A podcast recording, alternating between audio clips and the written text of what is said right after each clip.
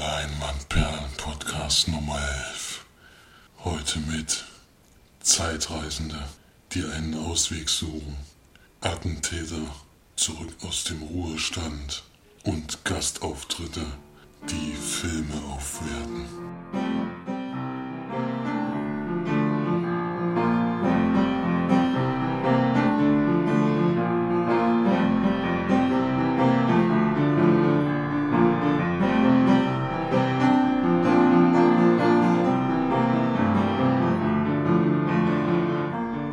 Wunderschönen guten Abend und herzlich willkommen zum ersten einsamen Podcast. Wir haben es ja letzte Woche schon angeteasert, dass zwei von uns dreien in den Urlaub fahren und wie sich dann herausgestellt hat, gibt es in der Ferienwohnung, in der sie da übernachten dürfen, kein Internet und auch in nächster Nähe keine Möglichkeit, um ins Internet zu gehen und einen Podcast über Skype aufzunehmen. Daher habe ich mir gedacht, äh, Sie gehen ja zum Glück in dieser Woche öfters ins Kino und Sie nehmen in der Zeit Autotakes auf, die ich dann auch später verwenden werde und erzähle nur kurz zwischendurch, was ich noch gesehen habe. Die Filme, die nächste Woche anlaufen, sind dabei Big Business, ein Film, den wir schon in der Sneak gesehen haben, jedenfalls die anderen beiden. Da gibt es auch eine Kritik dazu, die ihr gerne anhören könnt. Die waren damals nicht so wahnsinnig begeistert. Eine Komödie für zwischendurch ist das auf jeden Fall. Das Ganze ist mit Vince Vaughn in der Hauptrolle und James Francos Bruder Dave Franco spielt auch mit. Und da geht es um Geschäftsreisende, die aus einer eine neue Firma gründen und einer großen Firma, in der Vince Vaughn Charakter vorher gearbeitet hat, einen großen Auftrag ja, abjagen wollen. Dann haben wir Duff, der Film, der in der Sneak gesehen wurde, zu dem es nachher noch ein Audio-Take geben würde von den Zweien. Und Entourage oder Entourage oder wie auch immer er ausgesprochen wird, das war der Sneak-Film vom Montag in Lübeck, den die beiden auch gesehen haben. Und da gibt es dann auch noch was dazu zu hören. Was ich noch rausgesucht habe, damit es nicht nur Filme sind, die wir schon gesehen haben, ist It Follows eine junge Dame, die nach einem One-Night-Stand gefesselt an den Stuhl aufwacht. Und natürlich der große Neustart nächste Woche ist Terminator Genesis mit Arnold Schwarzenegger und Emilia Clarke in den Hauptrollen. Es springt wieder in die Zeit mit Sarah Connor. Wahrscheinlich spielt das vor allen anderen Teilen. Und man sieht aber auch die Zukunft wieder, in der ja die Welt schon zerstört ist und die Menschenarmee von John Connor, von dem Sohn, angeführt wird. Das wäre es dann zu den Neustarts diese Woche. Kommen wir mal zu dem Film Charts. Da hat sich nicht wahnsinnig viel getan, wie immer. Ähm, was vielleicht interessant ist, ist, dass Victoria, ein kleiner Film, ähm, auf Platz 6 eingestiegen ist. Einer der Neustarts. Er hatte zwar nur 24.000, aber für so einen kleinen Film ist das schon Erfolg, denn zu Victoria wird es dann später auch noch was zu hören geben. Platz 5 ist Ostwind 2. Platz 4 weiterhin der Kinderfilm, zwei Kinderfilme in den Top 5, weiterhin mit Rico, Oscar und das Herzgebreche.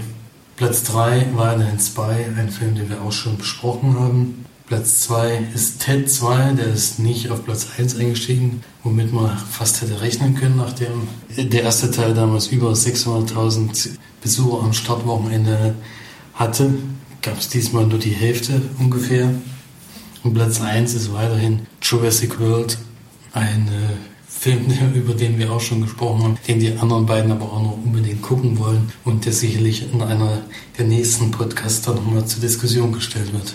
Weiter geht's mit der Sneak in Lübeck. Am Montag waren sie im Sinistar mit unserem Cousin unterwegs und haben Entourage gesehen, ein Film zu, nach einer Serie, die nach acht Staffeln jetzt abgeschlossen wurde. Ich hatte die mal angefangen zu schauen, habe die aber nicht weiter fortgeführt und bin natürlich gespannt, was der Film jetzt so aussagt. Ich denke, dass der aber dann schon nach den acht Staffeln spielt. Und weiß nicht, ob man den als Einzelfilm, wenn man die Serie nicht kennt, gucken kann. Bin da gespannt, was die da dazu sagen. Und hatte nur noch herausgefunden, dass wirklich alle Schauspieler, die damals in der Serie dabei sind, auch wieder dabei sind. Und sogar Mark Wahlberg wieder als himself dabei ist, der damals in der ersten Folge der ersten Staffel, das weiß ich noch, auch einen Kurzauftritt hatte. weil ein bisschen geht es ja darum, dass die dass hinter die Kulissen von Hollywood geguckt wird und so ein bisschen komödiantisch äh, auf das Ganze geschaut wird. Mal gucken, was er dazu sagen.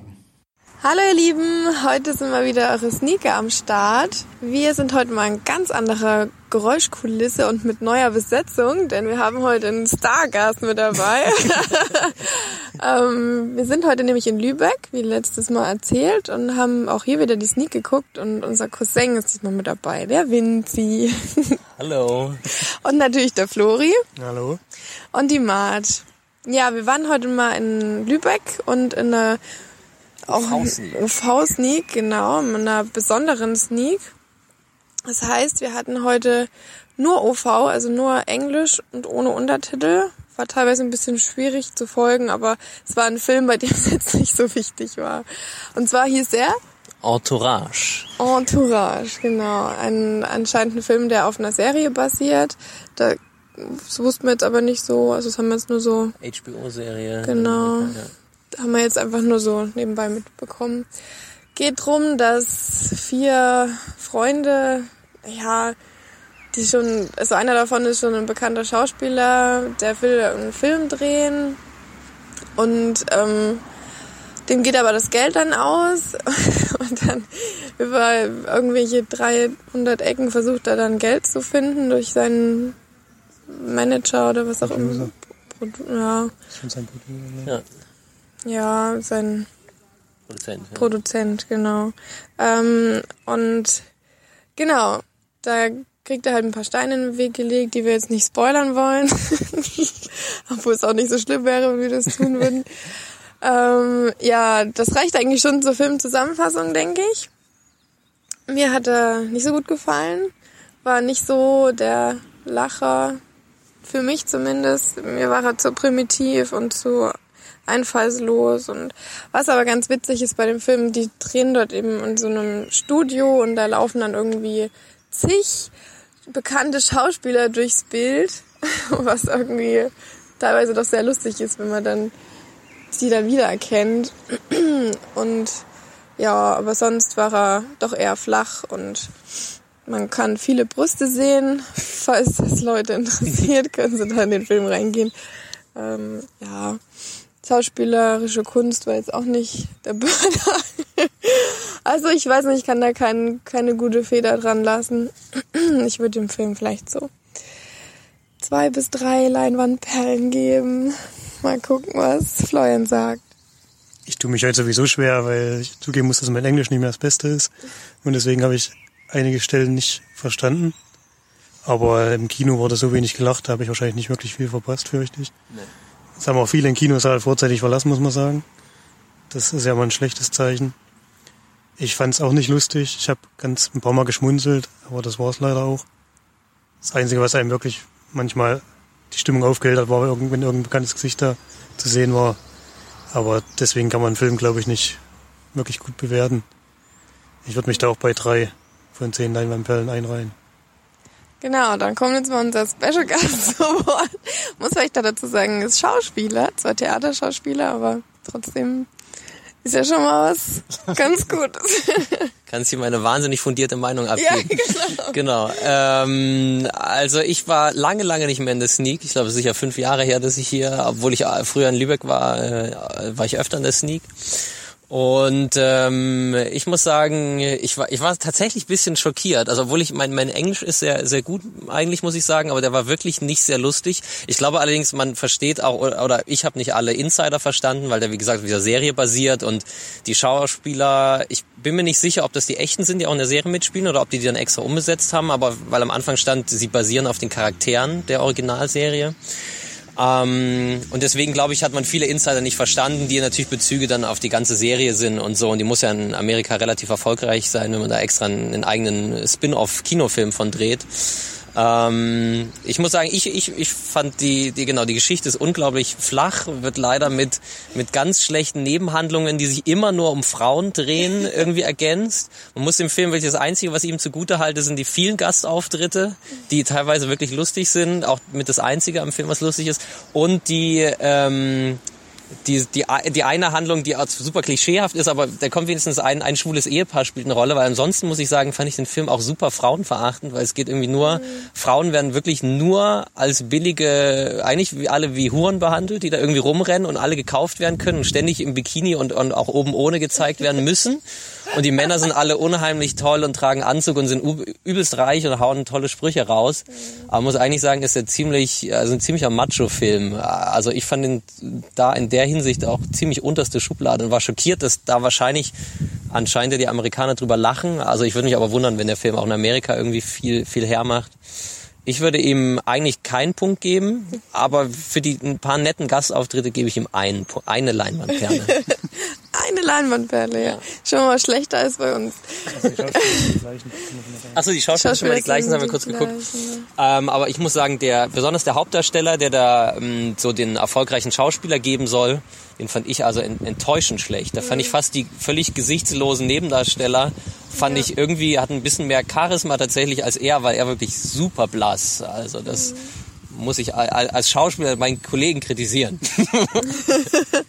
ja, also ich muss sagen, das ging mir ähnlich mit dem Hauptdarsteller, weil er eigentlich total unwichtig war, fand ich. Ja. Und da war der, der I zum Beispiel, der, der dieses der genau. dann noch Vater geworden ist, der war, der war deutlich besser. Der hat mir ja. sehr, sehr viel besser gefallen. Der war auf jeden Fall charmanter, ja. Genau. Ja, wir haben jetzt heute mal kein Audio-Take mit jemand anderem aufgenommen, weil das ist bei der Sneak hier ein bisschen anders. Die sind gleich alle rausgegangen und dann war es ein bisschen schwierig für uns. Und ja, aber wir haben ja jetzt hier unseren eigenen aufgewertet durch, durch Vinci. genau. Beim nächsten Mal ist es dann wieder ein Suhl in der Sneak.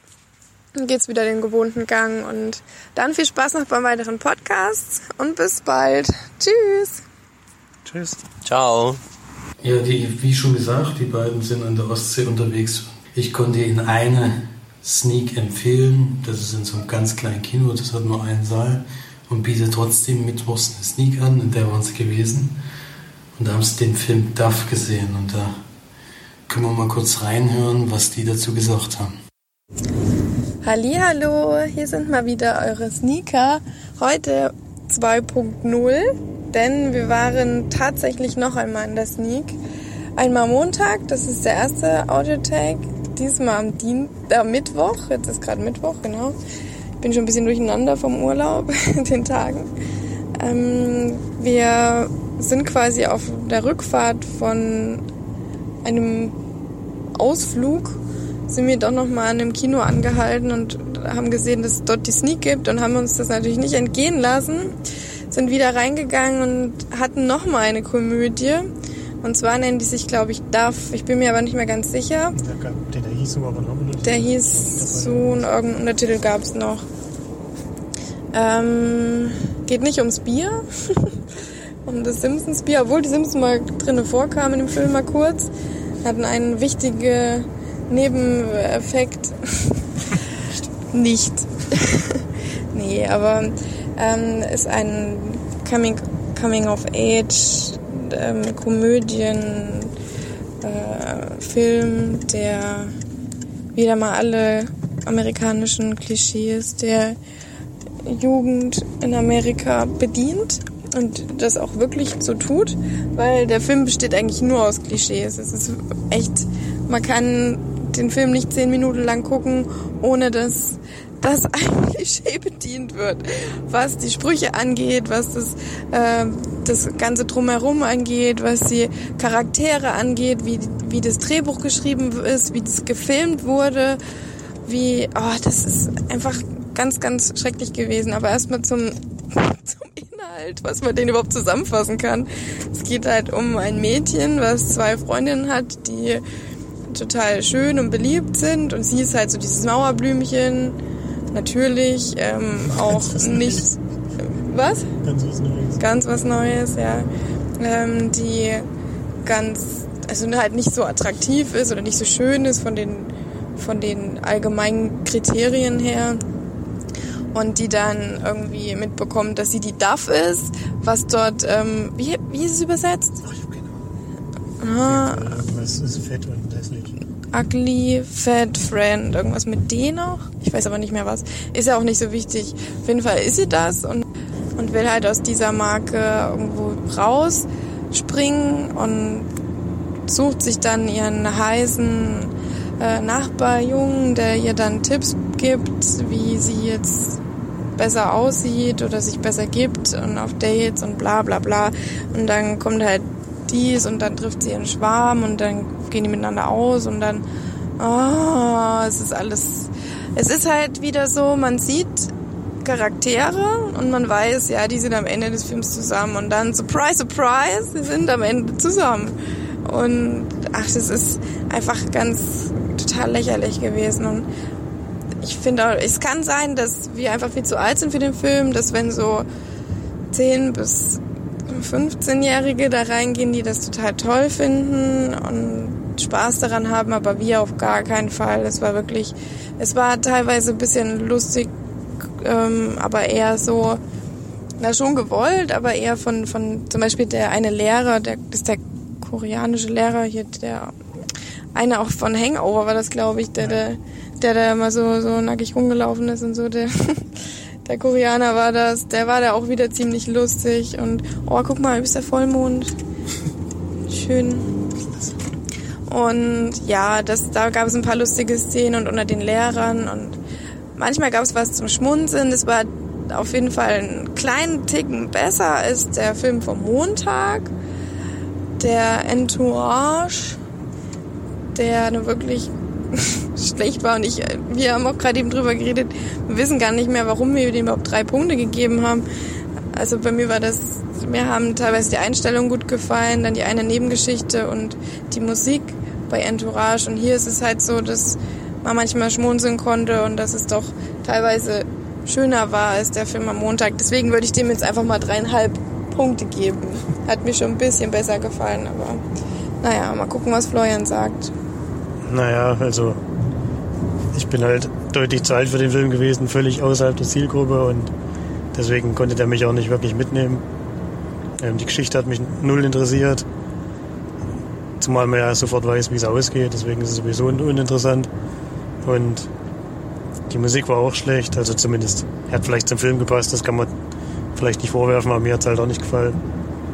Deswegen, ich fand ihn noch nicht besser als den am Montag. Äh, maximal auf einer Stufe, deswegen gebe ich auch wieder nur drei von zehn Leinwandperlen. Ja, es war auf jeden Fall enttäuschend. Aber es macht nichts. Wir sind ja trotzdem noch dabei beim Sneaken. Was man vielleicht sagen kann, dass wir jetzt hier in einem wirklich sehr, sehr süßen Kino waren, ähm, was uns sehr gut gefallen hat. Da stellen wir dann auch mal ein Bild rein. Wir hatten jeder so ein so eine eigene Reihe und da konnte man vorne ähm, die Getränke abstellen. Dabei hat jeder Platz so ein Lichtchen gehabt. Das war eigentlich richtig schön gemacht. Ganz gemütlich und total sympathische Verkäufer, junge Verkäufer. War zwar die teuerste Sneak, dafür aber auch die beste von, vom Ambiente her. Die Sneak am Montag war ja im Cine Star. Ähm, der Saal war natürlich groß und es ist natürlich auch ein tolles Kino, aber das ist einfach viel gemütlicher und viel schöner. So hat uns sagen, dass das Kino halt direkt am Strand ist, wo wir heute waren. Genau. Es hieß ja auch, ähm, wie heißt es, Beach, Beach Club Kino hieß das. War wirklich ungefähr 20 Meter vom Strand entfernt, war richtig schön. Kann man nur empfehlen. Aber wer nach Scharbeutz kommt, der kann gerne mal in den Beach Club ins Kino gehen. Das war schon sehr schön. Die unterstützt man dann auch gerne. Ja, heute ist mal wieder gewohnte Geräuschkulisse, ähm, da wir wieder mal im Auto sitzen und nach Hause fahren. Diesmal ist es aber nicht so lang wie, wie in Suhl. Da fahren wir ja wirklich ein ganz schönes Stück nach Hause. Jetzt sind wir zum Glück gleich da und können uns ausruhen nach dem langen Tag. Wir haben sogar einen Audiokommentar bekommen, was echt eine Riesenkunst war, weil nämlich noch genau zwei andere Leute im Kino waren mit uns. Ähm, und da können wir jetzt noch mal reinhören. Ähm, Einfach. Okay, äh, der Film hat so ziemlich alle klassischen Klischees bedient, die man so von den amerikanischen äh, Highschool-Teenie-Komödien kennt. Mhm. Und war war aber schlechter als was man so als so American Pie, sage ich mal, so die ersten Teile, die eigentlich auch noch ganz gut waren meiner Meinung nach. Und ähm, ja, alles ziemlich voraussehbar. ja. Bewertung? Bewertung schlecht. Alter, keine Ahnung, zwei. Okay. Gut, danke. Nach den Sneaks waren die zwei im Kino und haben den Film Victoria gesehen. Und auf den sind wir auf jeden Fall alle schon gespannt gewesen, denn die Vorschusslorbeeren sind ziemlich hoch gewesen von vielen Leuten. Und ich werde mir auf, auf jeden Fall auch noch versuchen, diesen Film zu schauen und dann können wir auch nochmal zu dritt drüber reden. Aber hier erstmal die erste Meinung von den beiden. Hallöle. Audiotake Nummer 3. Wir spammen heute mal den Podcast voller Audiotakes, weil den regulären Podcast schaffen wir ja nicht, deswegen schneidet der Felix alles zusammen. Flori und ich waren im Urlaub jetzt schon dreimal im Kino. Und der dritte Film, den wir jetzt besprechen wollen, ist Victoria. Das ist der neue Film, deutsche Film von Sebastian Schipper.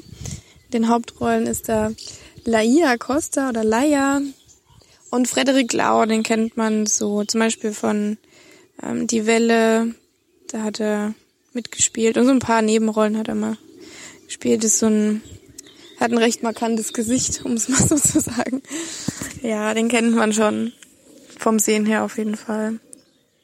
Worum geht's in dem Film? Ähm, man, ich möchte gar nicht ganz so viel sagen, weil der Film schon sehr davon lebt, wie das Drehbuch ist und was, ja, was passiert und das, ähm, da würde man, glaube ich, viel spoilern, viel vorne wegnehmen.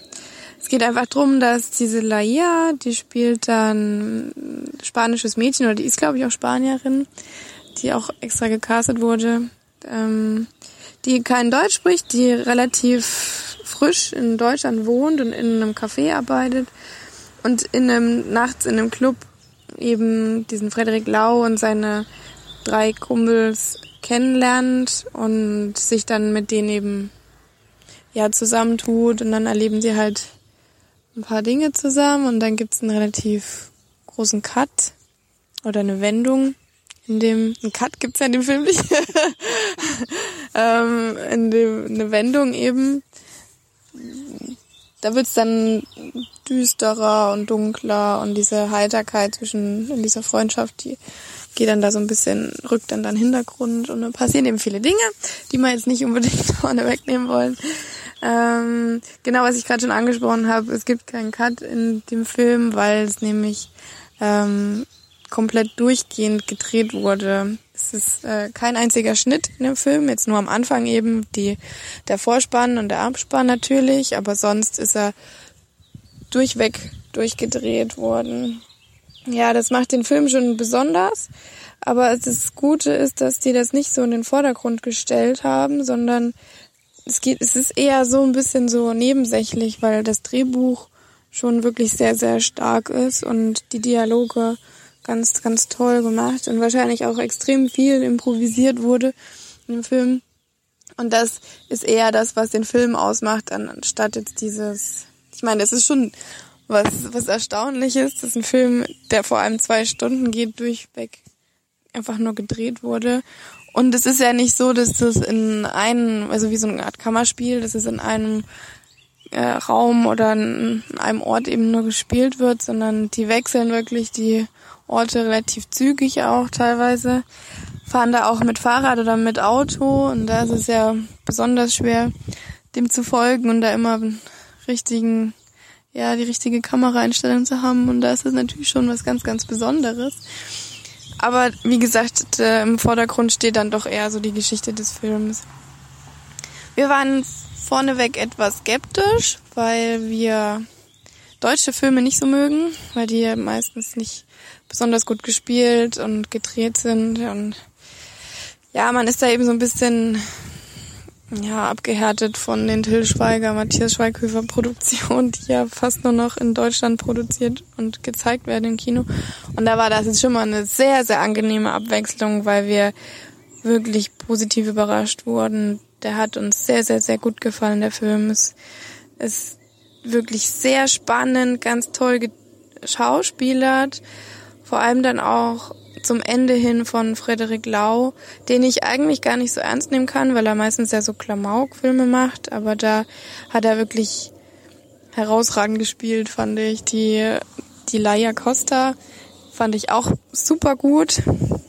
Die hat auch durchweg toll gespielt.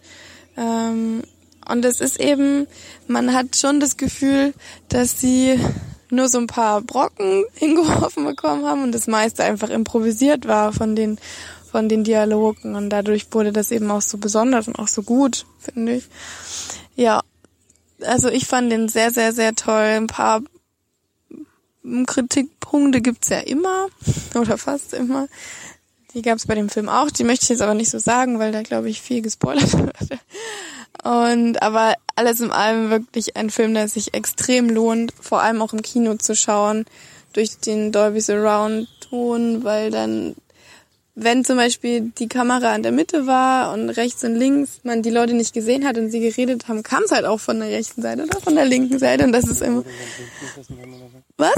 Zum Beispiel im Auto, wenn sie hinten gesessen haben, hat man es halt von rechts hinten gehört oder von links hinten. Und man hat ja nur die beiden vorne gesehen, weil der Kameramann irgendwo in der Mitte sich befunden hat. Genau. Und das war eben was, was das Kinoerlebnis auf jeden Fall extrem gesteigert hat. Muss man schon sagen. Die Musik ist auch ganz toll, ganz toll eingesetzt in dem Film, ganz toll gemacht. Und es, also es war rundum wirklich ein sehr, sehr toller Film. Ganz, ganz große Empfehlung von mir. Und da gibt's auf jeden Fall auch neun von zehn Leinwandperlen.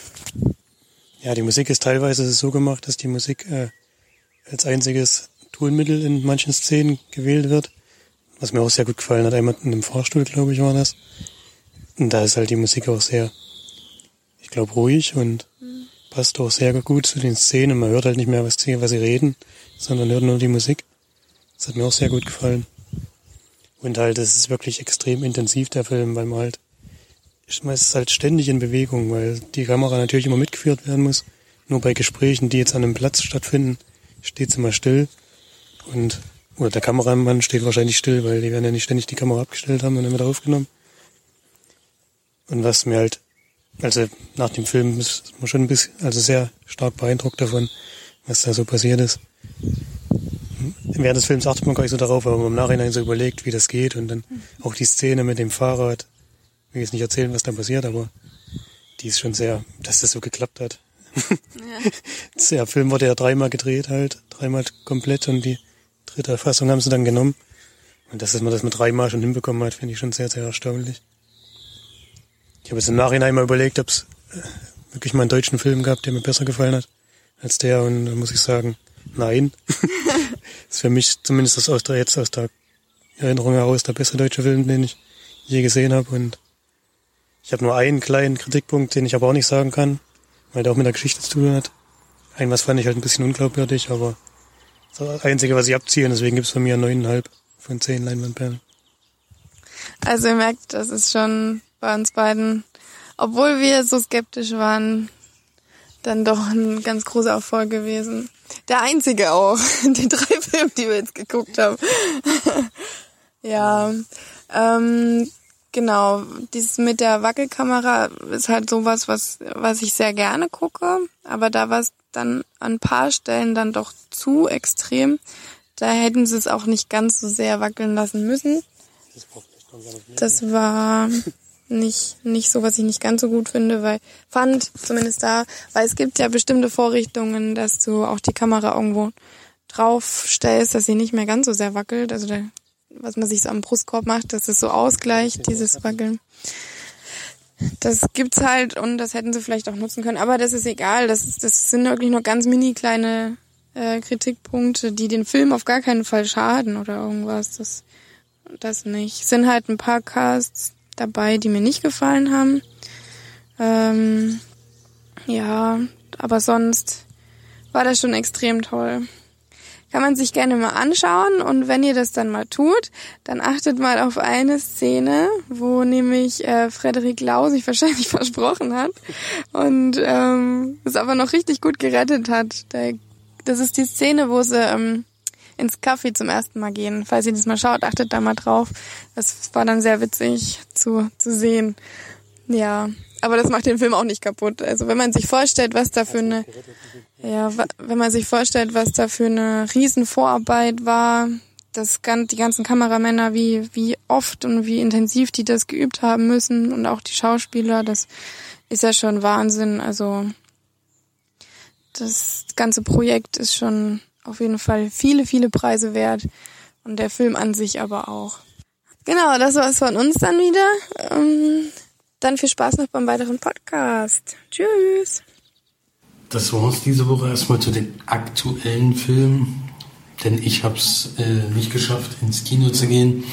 Das wird sich hoffentlich demnächst wieder ändern. Aber die Möglichkeit, Blu-rays zu gucken, habe ich zum Glück trotzdem. Und diese Woche habe ich mir aufgrund des Spiels Lego Jurassic World, was ich ja letzte Woche schon ein bisschen darüber geredet habe, habe ich mir aufgrund dessen, dass ich gemerkt habe, im Spiel irgendwie kann ich mich an die Geschichte von dem zweiten und dritten Teil nicht erinnern. Die wird da ja immer extrem kurz zusammengefasst in diesen Spielen. Gibt immer viele Anspielungen und die Levels spielen schon in den Szenen, die auch im Film vorkommen, aber der springt natürlich von einer Szene zur nächsten. Und den Zusammenhang erkennt man da nicht sofort. Und da habe ich gedacht, eigentlich wäre es mal sinnvoll, den zweiten und dritten Teil nochmal zu schauen. Und den ersten hatte ich erst vor kurzer Zeit gesehen konnte mich da relativ genau dran erinnern. Und habe jetzt also Jurassic Park 2 Vergessene Welt angeschaut von 1997, der damals auch noch von Steven Spielberg gemacht wurde. Und was ich zum Beispiel nicht wusste, ist, dass das eigentlich eine Buchvorlage ist, nachdem die beiden Filme gemacht wurden, von Michael Christian, der auch die, das Drehbuch, am Drehbuch mitgeschrieben hat. In Jurassic Park 2 ist es so, dass er auf eine Nebeninsel fahren von Isla Nublar, weil da die zweite Station von den Forschern ist und der Geldgeber im ersten Teil ihn darum bittet, ähm, diese Arten mal abzufotografieren und dann die Leute, also die Firma, die jetzt, nachdem er wahrscheinlich demnächst gestorben ist, dass die Firma das nicht missbraucht, missbraucht sondern sinnvoll die Tiere in äh, geschützt werden und das Ganze unter ein Naturschutzgebiet gestellt wird, die Insel. Dabei ist Jeff Goldblum die, die Hauptrolle, der im ersten Teil noch so eine Nebenrolle hatte, der als ja so ein bisschen der witzige Typ im ersten Teil war. Der will aber auf keinen Fall zurück, weil dem hat dieser erste Besuch in Isla Nublar nicht ganz gefallen und will eigentlich gar nicht zurück, aber wie das sich dann herausstellt, hat der Geldgeber schon jemanden hingeschickt und das ist ausgerechnet seine Freundin, wovon er natürlich nicht so wahnsinnig begeistert ist. Und er fährt dann mit dieser Forschertruppe mit. Das ist eigentlich nur ein Fotograf, der lustigerweise, das wusste ich auch nicht mehr, von Vince Vaughn gespielt wird und von einem Techniker, würde ich jetzt mal sagen, der sich mit dem ganzen Labor, was sie da mit dabei haben, auskennt. Sie haben so einen größeren LKW dabei, in dem ein Labor versteckt ist. Fahren also auf die Insel und im Endeffekt passieren ähnliche Sachen wie im ersten Teil, nur dass diese Dinosaurier nicht erst eingesperrt sind, sondern von Anfang an schon frei sind. Und sie finden da relativ schnell die Frau. Das ist dann auch keine, kein Spoiler, weil das ist direkt am Anfang. Und der Sohnemann oder der, ich glaube Neffe ist es, der die Firma dann übernimmt, schickt aber auch eine Truppe von, von Söldnern und Tierfängern auf die Insel und versucht, diese Dinosaurier einzufangen und aufs Festland zu bringen, um so ein ähnliches, ähnliche Sache wie Jurassic Park aufzubauen. Nur nicht auf einer entlegenen Insel, da du ja erst alle Zuschauer hinkommen musst, sondern direkt in eine große Stadt. Ist es sehr ähnlich zum ersten Teil, aber ich finde den zweiten Teil immer noch ganz gut gemacht. Kann man sich auf jeden Fall angucken und würde da so sieben von zehn auf jeden Fall geben. Ich hatte mir die Ultimate Edition gekauft, das heißt Teil 1 bis 3 und damit war es dann natürlich einfach dann auch ziemlich schnell den dritten Teil einzulegen. Das ist dann der erste Film, der ohne Buchvorlage auskommt und wo auch Steven Spielberg nur noch als Produzent auftritt. Und da ist es so, dass Sam Neill wieder die Hauptrolle übernimmt, der im ersten Teil ja schon die Hauptrolle war. Und der will eigentlich auch nicht unbedingt auf die Insel zurück, aber er lässt sich überreden über einen Rundflug über die Insel, um den Leuten, diesen reichen Leuten, die ihn dann bei seiner weitergehenden Erforschung der Dinosaurier unterstützen will, mit ihnen mitzufliegen und ihnen ein bisschen was über Dinosaurier erklären. Was er allerdings nicht wusste, ist, dass die Leute gar nicht nur darüber hinwegfliegen wollen, sondern auch landen wollen, was sie dann auch machen. Natürlich kommt es dabei zu Unfällen, so dass sie auf die Insel bleiben müssen, aber dann kommt auch schnell raus, warum die Leute das machen wollen, auf dieser Insel landen wollen, denn ihr Sohn ist damals bei einem Kleid, Gleitschirmrundflug, würde ich es jetzt mal nennen, mit so einem Boot, sind sie leider auf dieser Insel gelandet. Und seitdem sind er und ein Freund der Familie verschollen auf dieser Insel. Jetzt gilt es also, den Jungen zu finden und mit dem Jungen auch wieder von der Insel zurück zu, äh, nach Hause zu kommen. Denn Funkgeräte und Satellitentelefone sind natürlich selten und meistens auch kaputt, wenn man abstürzt. Somit ist es nicht ganz so einfach, wieder von der Insel runterzukommen. Von diesem Landepunkt, auf dem sie da abstürzen, sind sie aber auch mitten in der Insel und sie müssen auch erstmal an die Küste kommen, was alles nicht ganz so einfach ist. Es gibt ein paar neue Dinosaurier, die man trifft. Also die Flugsaurier sind ja zum ersten Mal, dass die da vorkommen, die haben eine größere Rolle. Und ja, die Raptoren treten natürlich auch wieder auf, das kennt man ja schon. Aber sie haben sich ein paar neue Sachen eingefallen lassen und was mir persönlich gut gefallen ist, dass der Film deutlich kürzer ist als die ersten beiden Teile, nämlich ungefähr eine halbe Stunde weniger. Da denkt man so, dann, na gut, 90 Minuten ist ein bisschen wenig für einen Blockbuster, aber in dem Fall war es genau richtig, weil hätten sie das wieder länger aufgezogen, wäre es dann langweilig geworden. So ging es halt ziemlich schnell los, man war ziemlich schnell im Szenario drinne und es war dann auch bald vorbei und hat auf jeden Fall nicht gelangweilt. Trotzdem würde ich den dritten Teil als schwächsten Teil ansehen und würde dann nur 6 von 10 geben. Und zu den Extras vielleicht noch, weil die kann man, also diese Box kann man sehr empfehlen. Es gibt ganz viele verschiedene Jurassic Park Boxen mit Dino-Haut als äh, Überzug über die Hülle oder mit Holzkisten. Aber die, die ich jetzt habe, ist die einfachste, die es so gibt. Die Ultimate Edition, die kostet so 16 bis 18 Euro. Und dafür, dass das eigentlich die günstigere Alternative oder ziemlich günstig ist, finde ich, hat die wirklich äh, sehr viel Extras zu bieten. Da war ich schon sehr überrascht. Also zu allen drei Teilen kann man da sich vieles dazu angucken und kriegt auch viele Hintergrundinformationen. Und vor allen Dingen die Machart in den ersten Teil ist halt besonders interessant, weil da doch noch viel mit Puppen gelaufen ist.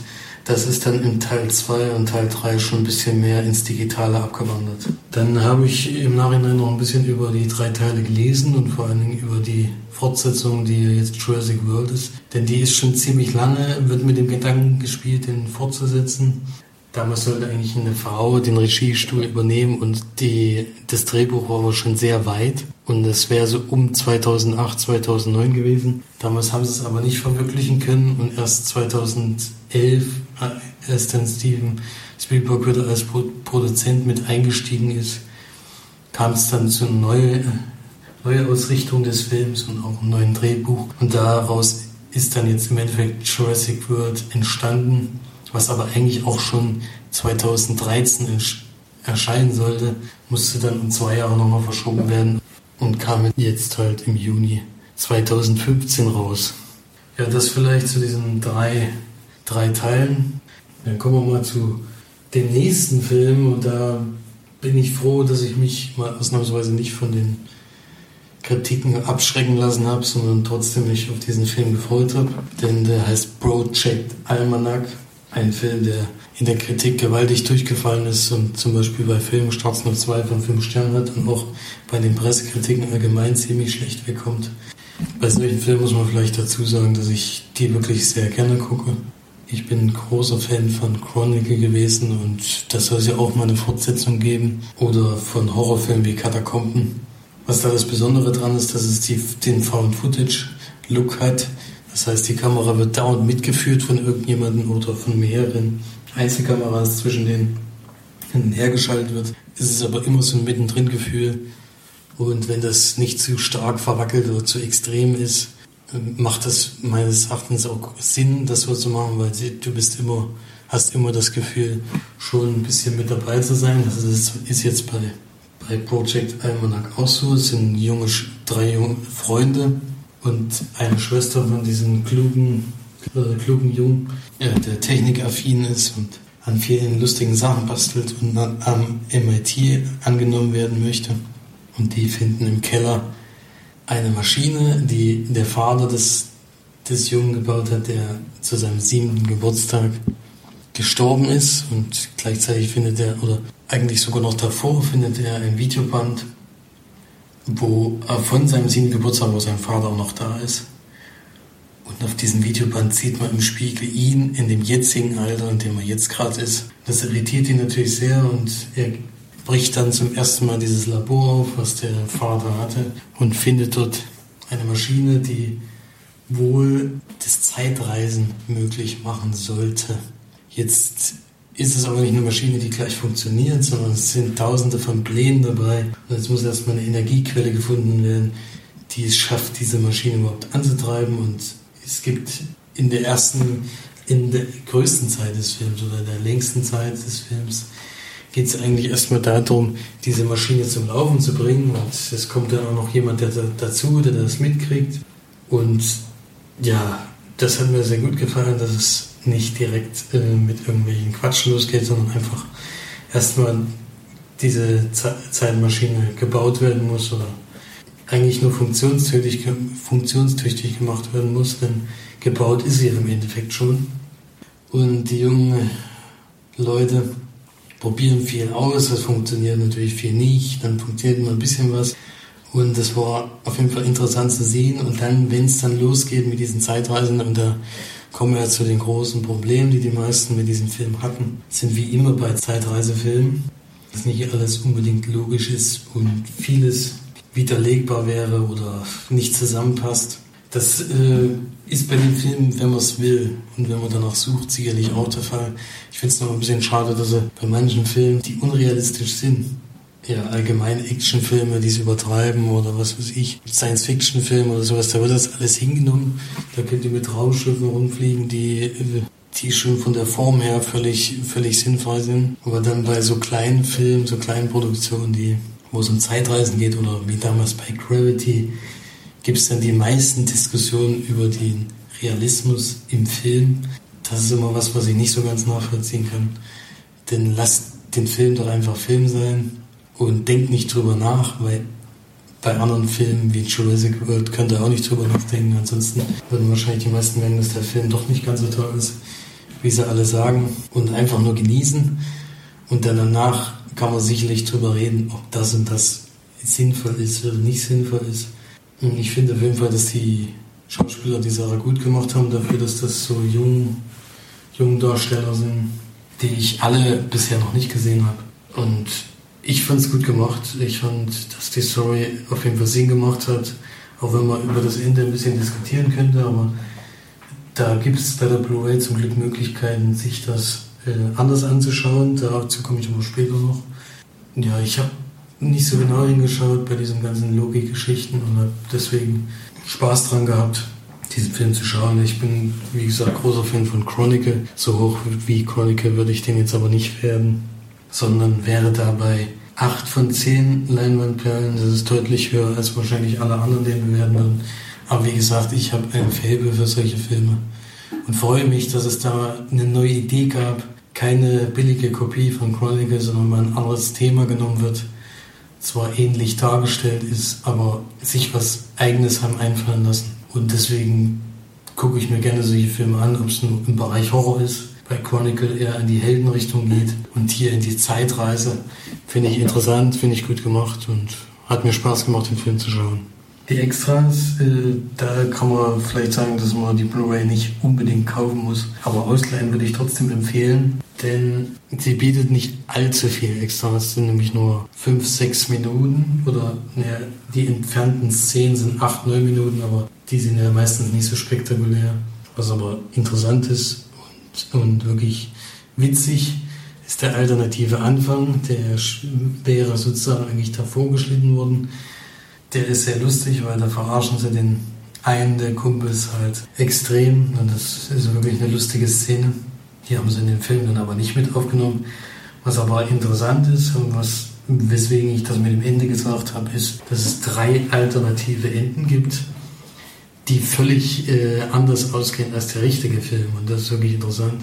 Denn ich habe dann auch ein Ende gefunden, mit dem ich hätte gar nichts anfangen können. Da bin ich froh, dass der nicht reingekommen ist. Der sah dann auch eher so aus, als hätte man da schon eine, eine Fortsetzung so ein bisschen mit angekündigt. Deswegen war es ganz gut, dass das nicht mit drin ist. Und dann gibt es noch zwei andere Enden, die mit dem, was ich, mit dem ich mich hätte auch anfreunden können, aber das sieht natürlich jeder anders.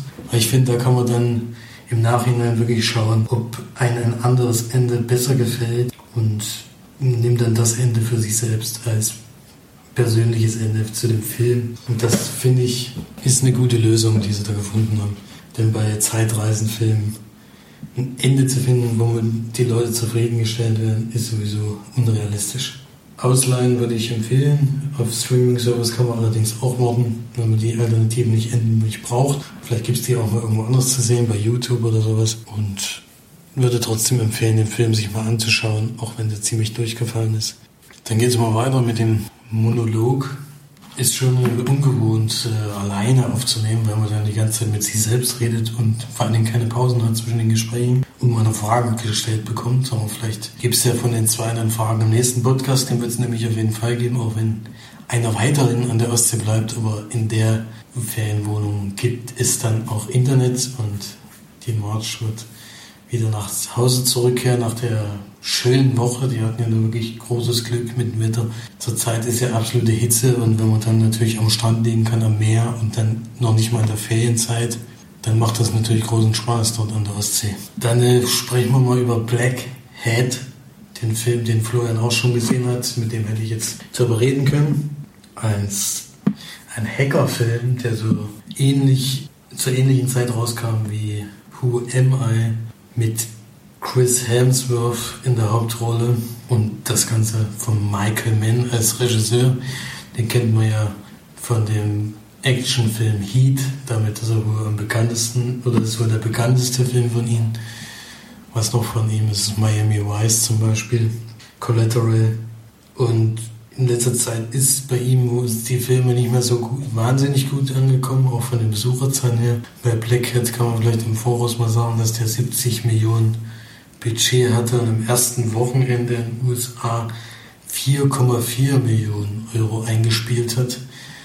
Das ist natürlich nicht so wahnsinnig viel. Und ich weiß auch nicht, ob das dann im weiteren Verlauf sich gelohnt hat, diesen Film zu drehen. Hier ist auf jeden Fall Chris Hemsworth im Gefängnis eingesperrt, dadurch, dass er beim Kreditkartenbetrug erwischt wurde und 15 Jahre im Knast gelandet ist. Und in der Zeit, wo er einsetzt, gibt es einen Hackerangriff auf ein Atomkraftwerk in China, was dadurch zur Explosion gebracht wurde, wurde, was natürlich extreme Schäden angerichtet hat. Und kurz darauf wird auch die Börse in den USA angegriffen. Und da schließt sich USA und China zusammen. Das ist FBI und der Geheimdienst in China.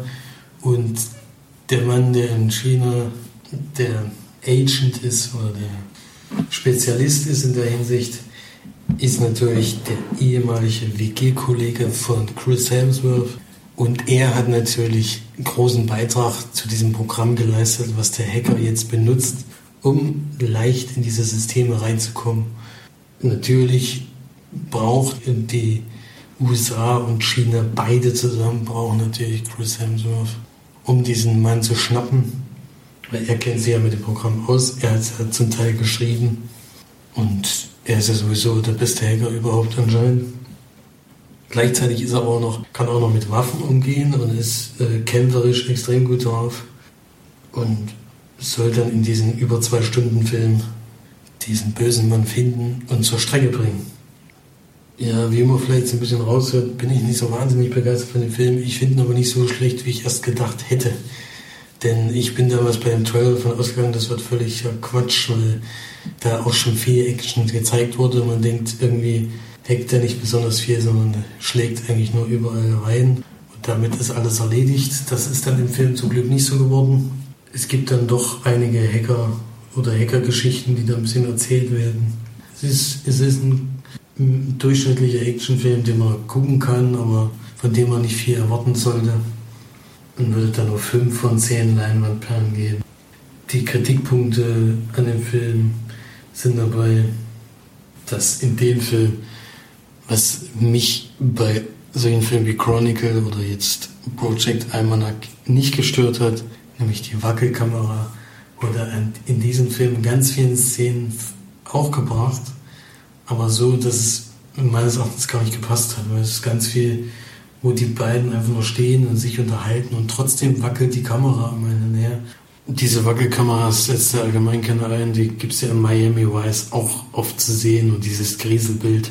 Aber in dem Film hat es irgendwie meistens nicht gepasst. Vor allen Dingen, wenn die Leute einfach nur sich miteinander unterhalten, muss die Kamera nicht wackeln. Und der zweite Kritikpunkt ist so ein bisschen das Ende, weil so richtig kam dann gar nicht raus, warum oder was ihm das gebracht hat, so das zu machen, wie er es jetzt im Endeffekt gemacht hat. Und das hat mir nicht gefallen. Aber bei Enden oder über Szenarien, wie die ausgehen, kann man sich ja sowieso immer streiten. Und am schwierigsten fand ich eigentlich, dass, dass der Film eindeutig zu lang war mit über zwei Stunden Laufzeit. So viel Story hat er nicht zu bieten gehabt.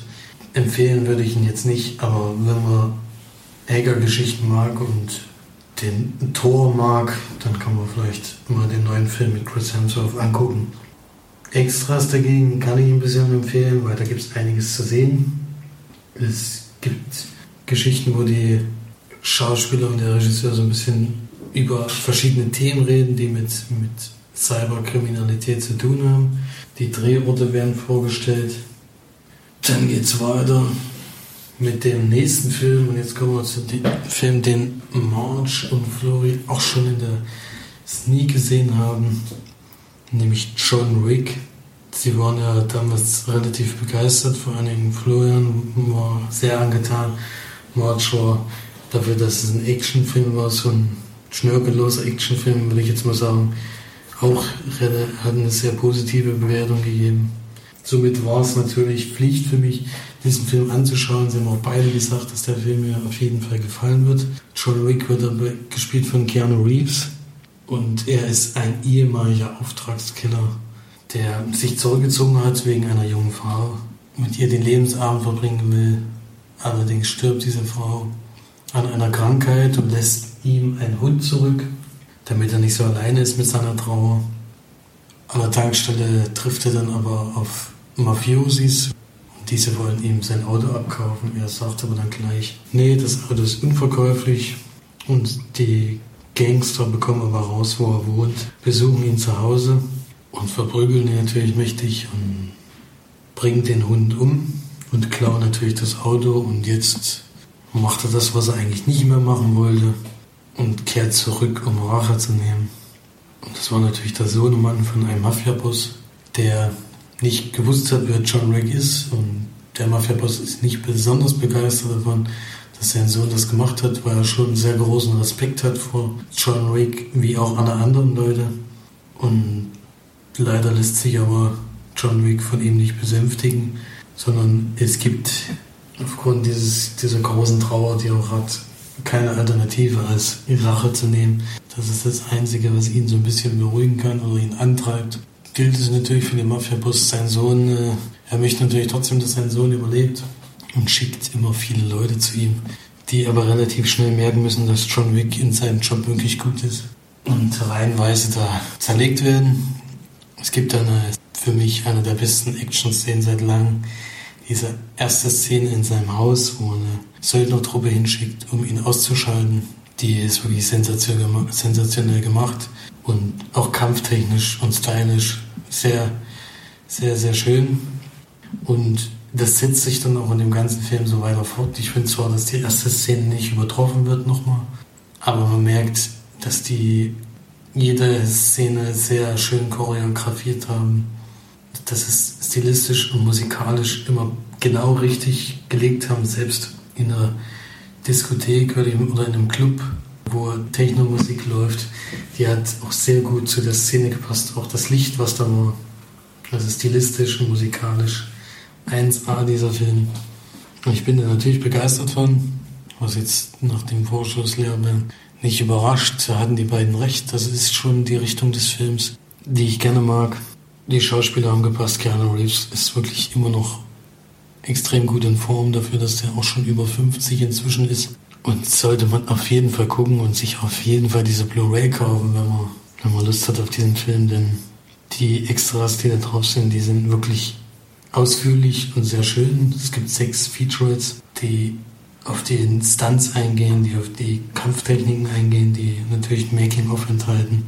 Und da sieht man halt zum Beispiel auch, dass Keanu Reeves kein Double haben will, sondern tatsächlich alle Action-Szenen selber macht.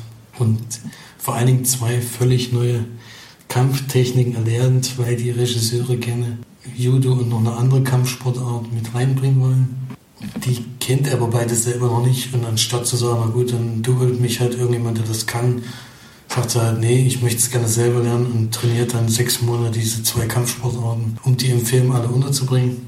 Und das ist wirklich erstaunlich. Und man merkt es halt auch in dem Film, es wird nie in einer Szene von ihm wegge, ja, weggeschnitten oder von hinten gezeigt in der Kampfszene oder sowas, sondern es ist immer wieder der Blick in sein Gesicht und man merkt, der ist es auch. Selbst die Fast-Szenen, die es da gibt, die auch relativ gefährlich waren, wie man dann extra sieht, sind alle von ihm gemacht und man sieht ihn auch da auch trainieren, wie er diese Autofahrten trainiert. Das ist wirklich erstaunlich. Das ist in der heutigen Zeit schon was anderes, wenn man den anderen Extras immer sieht, wie wenig dann eigentlich die Schauspieler gemacht haben, wenn dann der Film fast nur aus Kampfszenen oder Action-Szenen äh, ja, besteht. Und dann äh, sieht man, dass das eigentlich die ganze Zeit ein Double war macht er hier noch alles selbst. Sollte man auf jeden Fall anschauen. Es ist allerdings auch, da muss man noch eine Warnung voraussprechen, es ist ein Making-of drauf, so ein Pro 7 Making-of, wo dann dieser deutsche Kommentator immer dieses auch übersetzt gleichzeitig, was manchmal bei Pro 7 dann das Making-of heißt das, glaube ich, immer, was dann immer nachts manchmal läuft oder halt vormittags. Also man auf jeden Fall vorwarnen, weil wenn man das sieht, sieht man Ausschnitte von den Sachen vom, von den sechs Features. Das wiederholt sich dann dadurch. Das ist ein bisschen schade und da ist auch so nur so ein ganz kurzer Zusammenschnitt von den wichtigsten Sachen und man nimmt viel zu viel vorweg von den Features, die wirklich in ausführlicher Form viel interessanter sind als in dem Making-of. Das war ein bisschen schade. Man kann sich den ganzen Film auch nochmal mit Audiokommentar des Regisseurs anhören. Und was ich auch gelesen habe, dadurch, dass der Film sehr gut ankam, noch an den Kinokassen wohl ganz gut lief, ist wohl eine Fortsetzung geplant. Kommen wir zum Ende dieser Filmwoche und zum letzten Film, den ich gesehen habe. Ein Klassiker, denn die Leihliste wird immer kürzer, immer kürzer und man äh, kommt irgendwie zurzeit nicht allzu viel raus. Und dadurch habe ich mal die 100 besten Filme mir eine Liste angeschaut und habe mir diese Filme ausgesucht, die ich noch nicht kenne das waren erstaunlicherweise gar nicht so viele, wo da auch sehr viele alte Titel mit dabei sind, wo bei mir natürlich noch viele Lücken bestehen. Aber die meisten Filme, die da in der Liste waren, habe ich auf jeden Fall schon gekannt.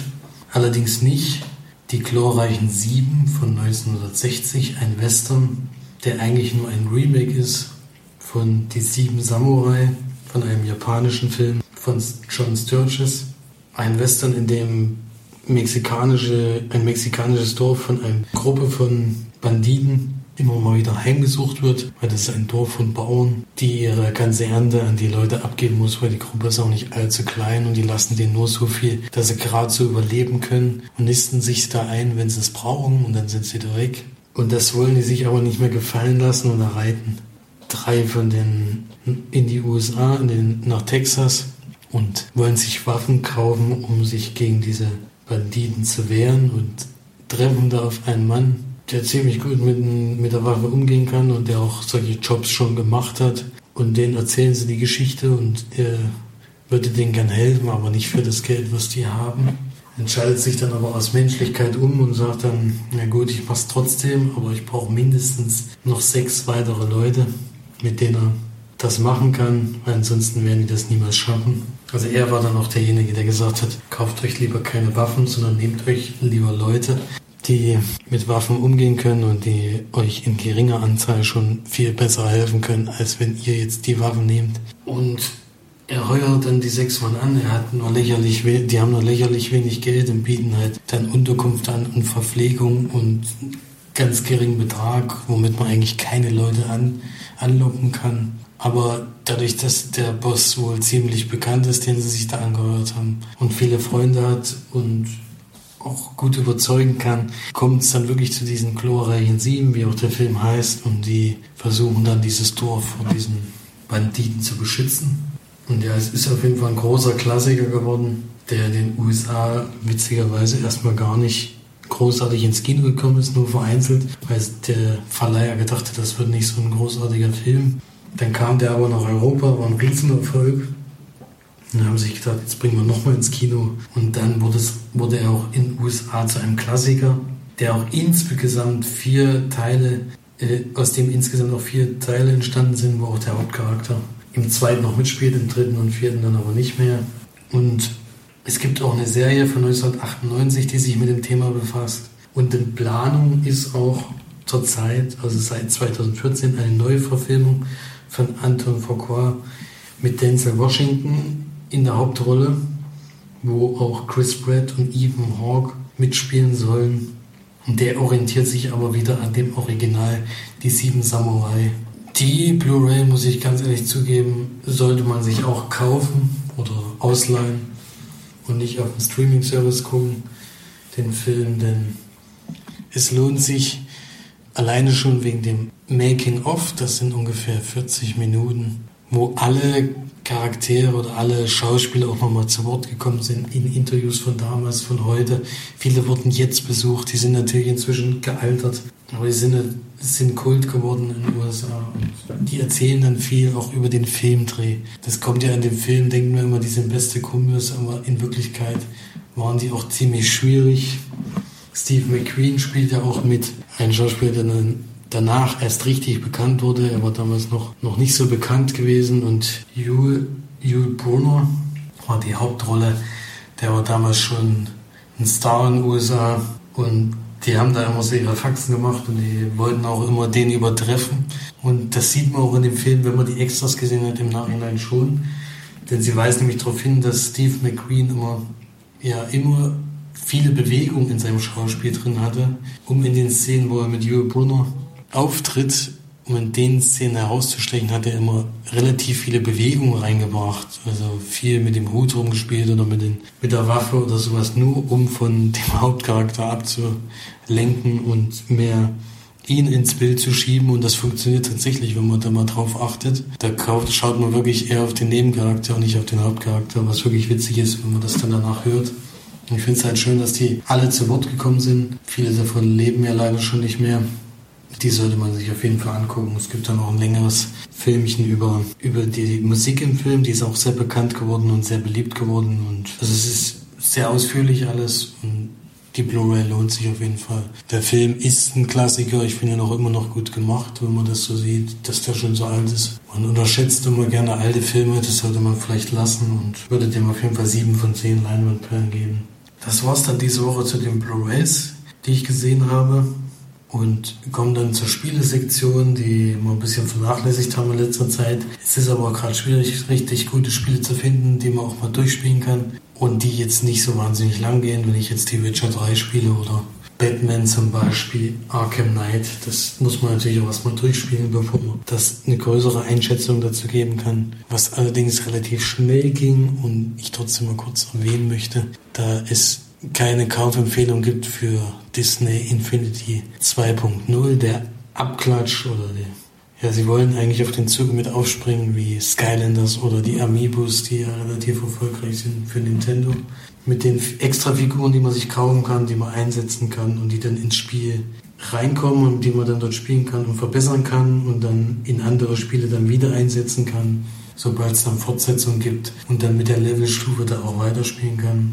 Ich finde die Idee ziemlich überflüssig, weil es wäre auch locker durch diese extra, ohne diese Figuren möglich, genau dasselbe zu machen. Nur ist es natürlich für den Hersteller sehr rentabel, wenn dann die Figuren von den Kindern oder von den Leuten nachgekauft werden, um noch ein paar andere Charaktere einzusetzen. Das bringt einen Haufen Kohle und das bringt nochmal extra Geld, was man sonst bei dem Spiel nicht hätte. Deswegen kann ich das nachvollziehen. Und aber bei den Spielen muss man ganz ehrlich sagen, sollte man das echt lassen, weil es ist wirklich schlecht. Es ist im zweiten Teil, der das ja jetzt ist, sind ja die Superhelden, die reingebracht werden, die Marvel-Superhelden, das gehört ja auch zu Disney. Und die haben eine kleine Mission zu erfüllen, die wirklich völlig völlig an Haaren herbeigezogen ist und auch keine Story, wo man jetzt sagen könnte, ja, das lohnt sich deswegen zu spielen. Selbst für Kinder, das ist so blöd und so dämlich und man macht vor allen Dingen immer wieder das Gleiche. Es ist immer, die Mission ist immer dieselbe. Bitte mach die und die Leute kaputt oder beschütze die, indem du die und die Leute kaputt machst oder verfolge den und den und mach dabei die und die Leute kaputt. Es ist immer das Gleiche. Jede Mission ist gibt keine Abwechslung. Es gibt zwar Levelaufstiege, man kann sich verbessern alles, aber das ist für das Spiel völlig irrelevant und macht daher überhaupt keinen Spaß. Bei dem Starter-Pack, was man dabei hat, oder bei dem, dem, was ich jetzt jemanden abgekauft hatte, nur um das Ganze mal zu testen, weil es ja auch komplett im Koop geht, das ist vielleicht ein positiver Punkt,